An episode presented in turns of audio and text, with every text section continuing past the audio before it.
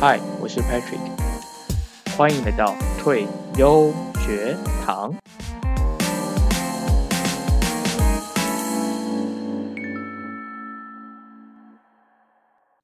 Hello，大家好，真的好久不见，看来我是拖了蛮久没有录音了。那这中间经历了太多，那我其实发现迷失在各种自己的比较，不论是生活，不论是学业，不论是现在做这些节目，都是各种的比较。那后来呢，我重新看到这一则章节的内容之后呢，我才发现早知道我应该这样想的。那么今天的标题是。别跟今天的别人比，跟昨天的自己比。这句话其实在我考大学的时候，其实我就很常来安慰自己了。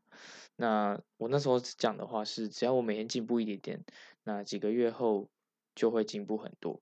其实这个概念就是复利效益的概念。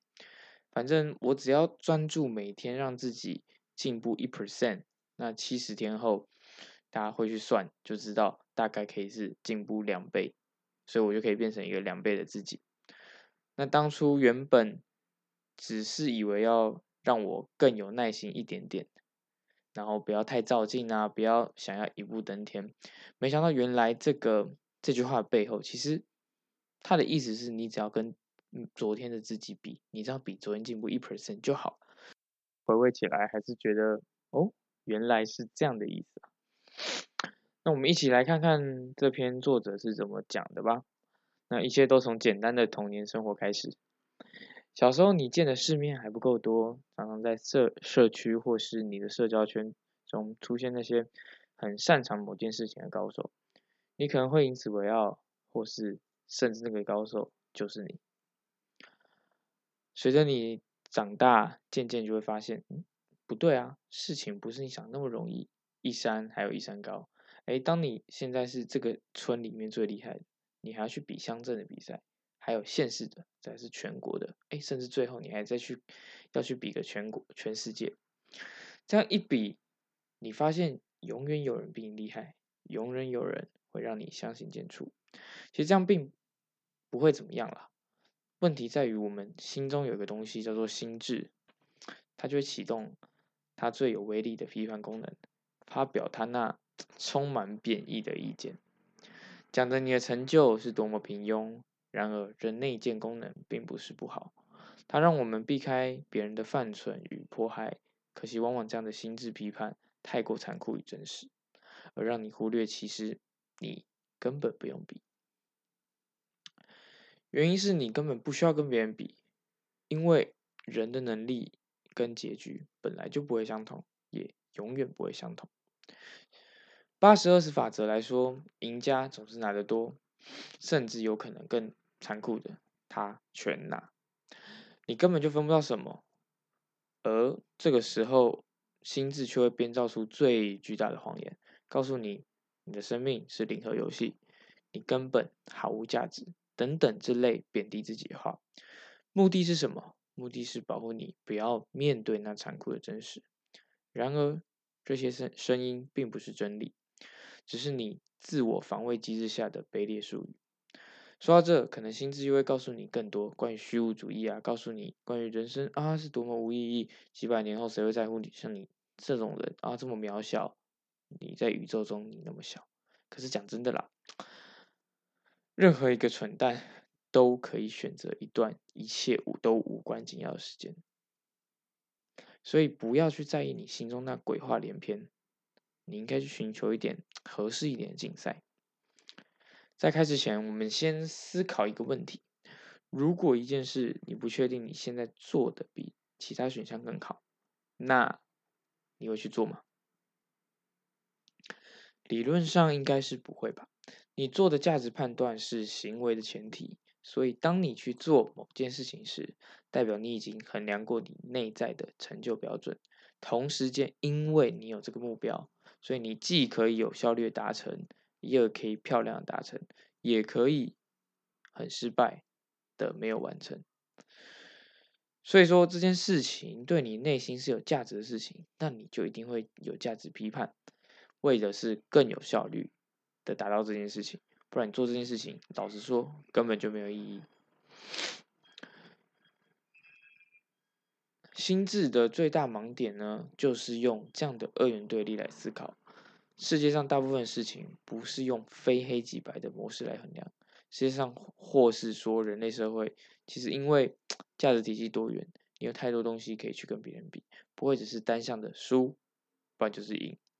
每个人都是一种助技能的组合。你会去比很多比赛，你会去参加很多活动。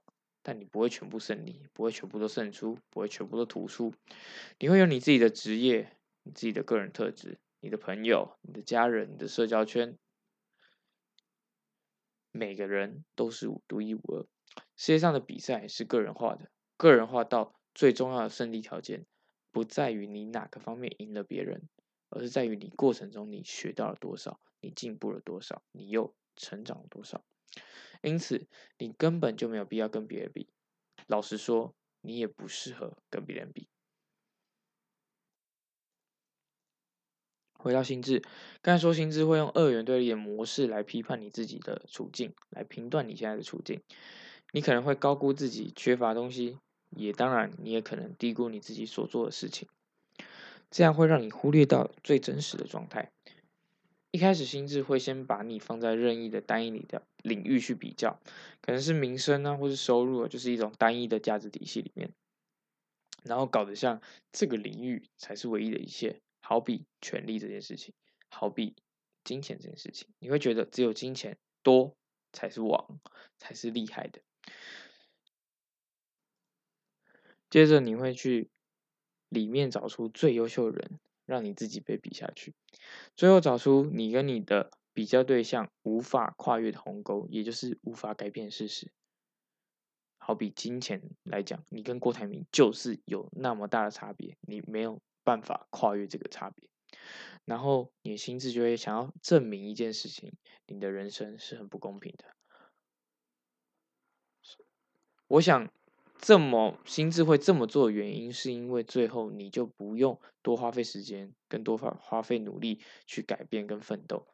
与其想着你要去改变这个这么远的目标，还不如好好的节省能源，活在现在，活在当下，活在你的舒适圈。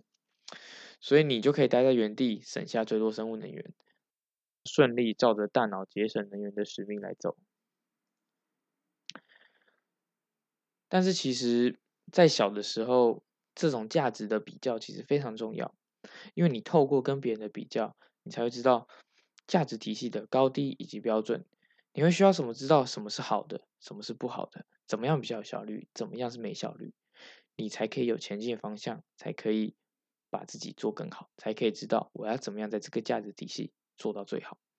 但是当你长大，有了个性，也越来越独特。智慧已然可以让你形成自己的标准，生活也越来越个人化。你会有自己的兴趣，对某些事情着迷，某些事情则不会。他你会踏上属于自己自己的旅程，也就是说，你必须把你自己当个陌生人，重新的认识自己，重新的面对自己。尽管充满着未知以及恐惧，那你可以像个独裁者，压抑住所有特质，也可以像个慈父般，让自己的。所有意见被表达出来，并且找到什么东西才是能正确的证明你的人生的价值观还有意义。而这样的从发掘到表达自己的过程，基本上是你活在这些事情上的责任，也是你的义务。因此，当你长大，世界是属属于自己的，你会有某些方面特别且具体的问题，一切的发生都会与经过都会依照你的特质还有事件。本身交织出完全不同的相互作用，你必须决定你该做什么与不该做什么，以及你要追求什么跟放弃什么。一切都是个人化，一切都是独一无二，一切都是需要克制化。但是这个克制化是要由你自己去决定。当你决定整个人生策略与方向时，你应该会发现，你的目光总是望向自己有兴趣。接近，想要研究，想要找寻，或者是想要拥有的东西，因为目光必须要被看见，而看见需要瞄准，所以你心智就扮演着这样的功能锁定目标。它的目标呢，就是让你去锁定你想要锁定的东西，让你去瞄准。所以它会透过让你知道你现在的不足，告诉你现在的 A 点，哎，很不理想，你现在所在的 A 点太不好了，所以你想要去理想中的 B 点。这也是为什么说小时候这种比较对于标准的形成是非常重要的，因为你总你总是可以处在不足的状态内，总是寻求改正，即使已经拥有想要的，也只是暂时满足，因为在心智的世界里就是永远缺乏，你永远不够好，永远还可以再更好，更好也永远是在未来，你可能会想出让事物更好的新方法。帮助你建构崭新的新世界。正因为觉得你可以改变世界，你现在无法忍受的状态就能在未来被修正。但是你必须忍受长期的不安以及不舒服以及不适。原因是心智永远比较现在以及可能的状况，所以你可能瞄准的目标太高、太低，或是太不切实际。因此，你需要的改变就是仔细去评估，才不会让你需要面对长期的痛苦。你只需要极小的投入，就能让未来的某一天有相当程度的进步。但至少你得知了前进的方向。或许快乐就来自你一直向上努力改变的上坡路段，而不是在下一个山顶上等着你。因为其实这部分的快乐，大部分都来自于你的希望。因此，你是时候要征召你内心的批评者。他会跟你说有很多改进的地方。如果这件事情是你心甘情愿想要整顿的，你不会抱怨，甚至你还会乐在其中。你唯一需要做的就是自己去协商与沟通，关心自己有哪里不够好，有哪些事情是你马上就能做出行动，而且愿意去做的事情。假如你想要整理房间，你不见得一次就要整理到定位，你可以跟自己协商，哎，整理一个小时怎么样？整理半个小时呢？哦，不行，那我们十分钟可以吗？哦，还是不行，那五分钟又不行。好，那一分钟总行了吧？也才一分钟，大不了三十秒，慢慢来，慢慢退，慢慢退，慢慢退，你就会发现，其实你自己好像就可以去行动。透过这样小小行动，你就可以让你瞄准更好的结果，瞄准比较合适的结果。这结果的定义是来自你私下的意见跟个人的标准。简单而言，就是拿你自己跟昨天的自己比，有没有确切的改变？问自己，我能够愿意做什么，好达成这个目标？然后完成之后，我要给自己什么小小的奖励？当你可以瞄准到更好的东西时，你自然就能看到更多，因为你想要什么，你就会看见什么。这个原因的逻辑其实不难，就是因为人的注意力就像聚光灯一样，直直的光束这样发散射出去，你瞄准到哪，它就往哪照。因此有实验其实就在证明这件事情。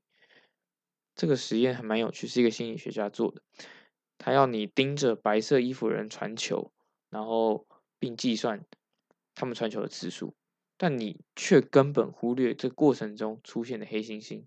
他甚至还对你挑衅，可是你还是看不到。原因是黑猩猩并不干扰你计算传球次数，因此你的专注力不会被打乱。所以这个机制让你应付这个庞大又复杂的世界，让你每分每秒都专注在你关切的事情上，其余的你都会忽略掉。当然，忽略到其他事物是你为了专注所付出的代价。如果外面是风平浪静，那还好。但是，当你忽略的是危险的时候，事情就不太妙了。你就会发现，有时候你会因为没有得到需要的东西而不开心，或者是因为没有达到你的期望而不开心。也许，其实换个角度，你真正是需要的事物就在眼前，只是你原本设定错方向，瞄准别的目标，而忽略它的存在。每个人都会用自己独特的方式来看这个世界，用一组特别克制化的滤镜来看到想要看到的东西，以及过滤大部分其他多余的东西。你花了很多时间打造这个滤镜，这个滤镜这个工具，于是变成你的习惯，最后变成你的价值观。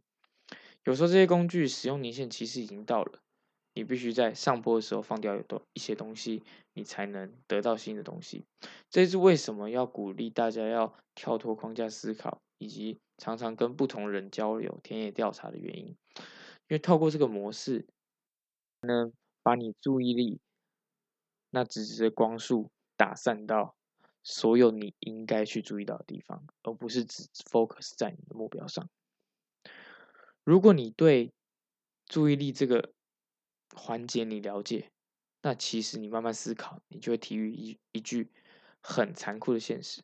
这句话叫做“人生没有问题，有问题的是你”。这句话其实非常的残酷，也非常的伤人，但是很真实。因为你生活中的不如意、不足的，可能其实来自你目前的知识。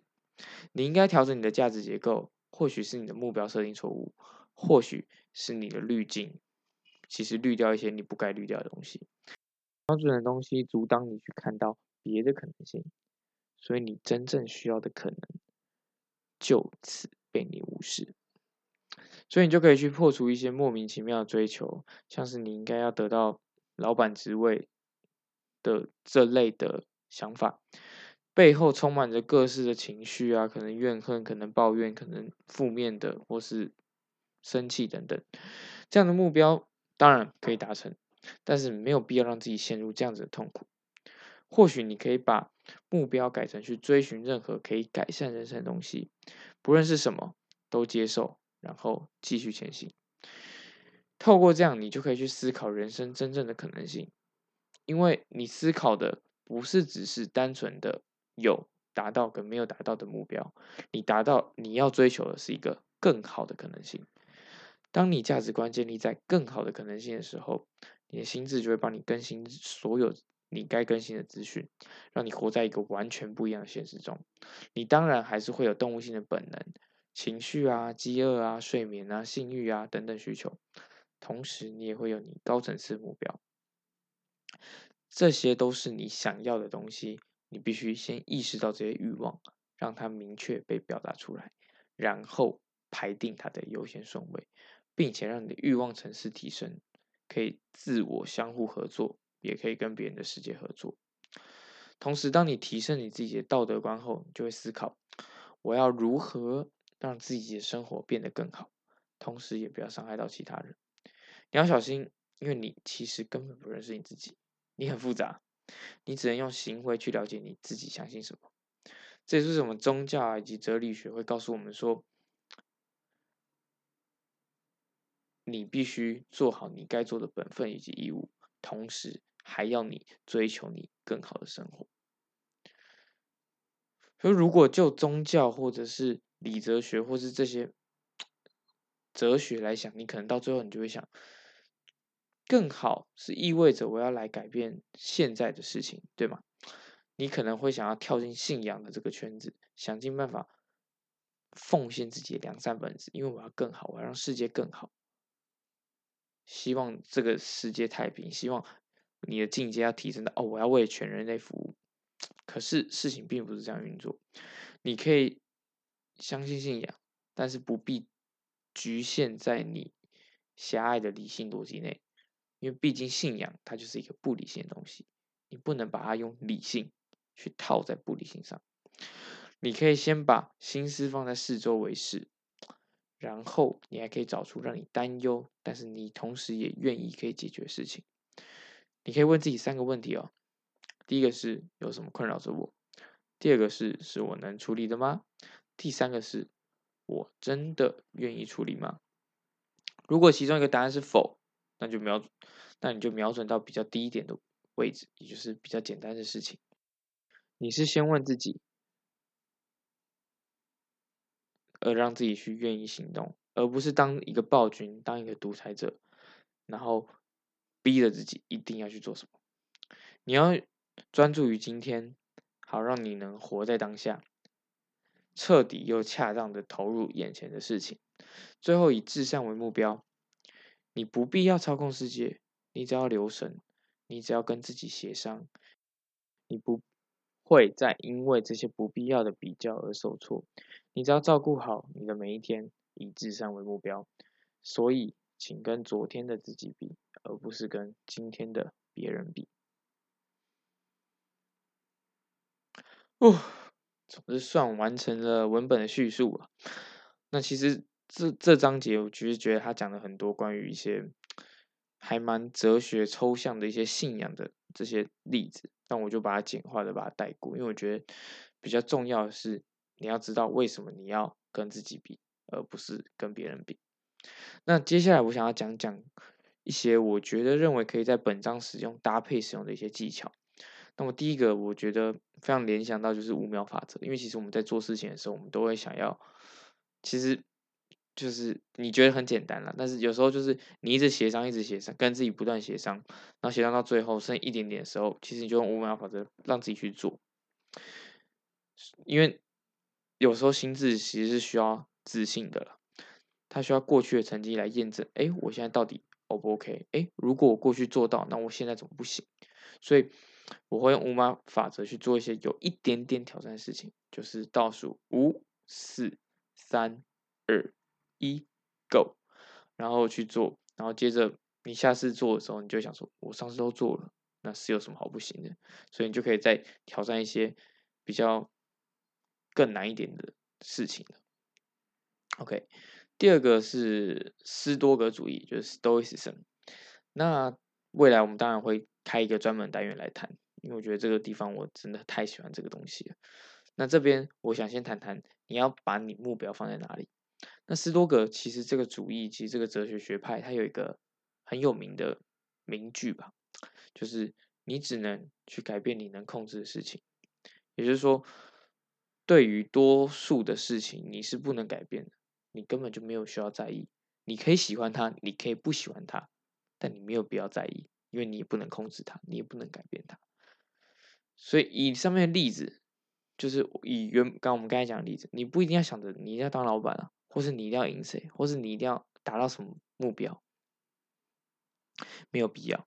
你能控制的就是把自己现在过好，把工作做好，把你人生明天过得比今天好，做你能控制的事情，因为你会喜欢这样子的秩序，而让心里充满了幸福感。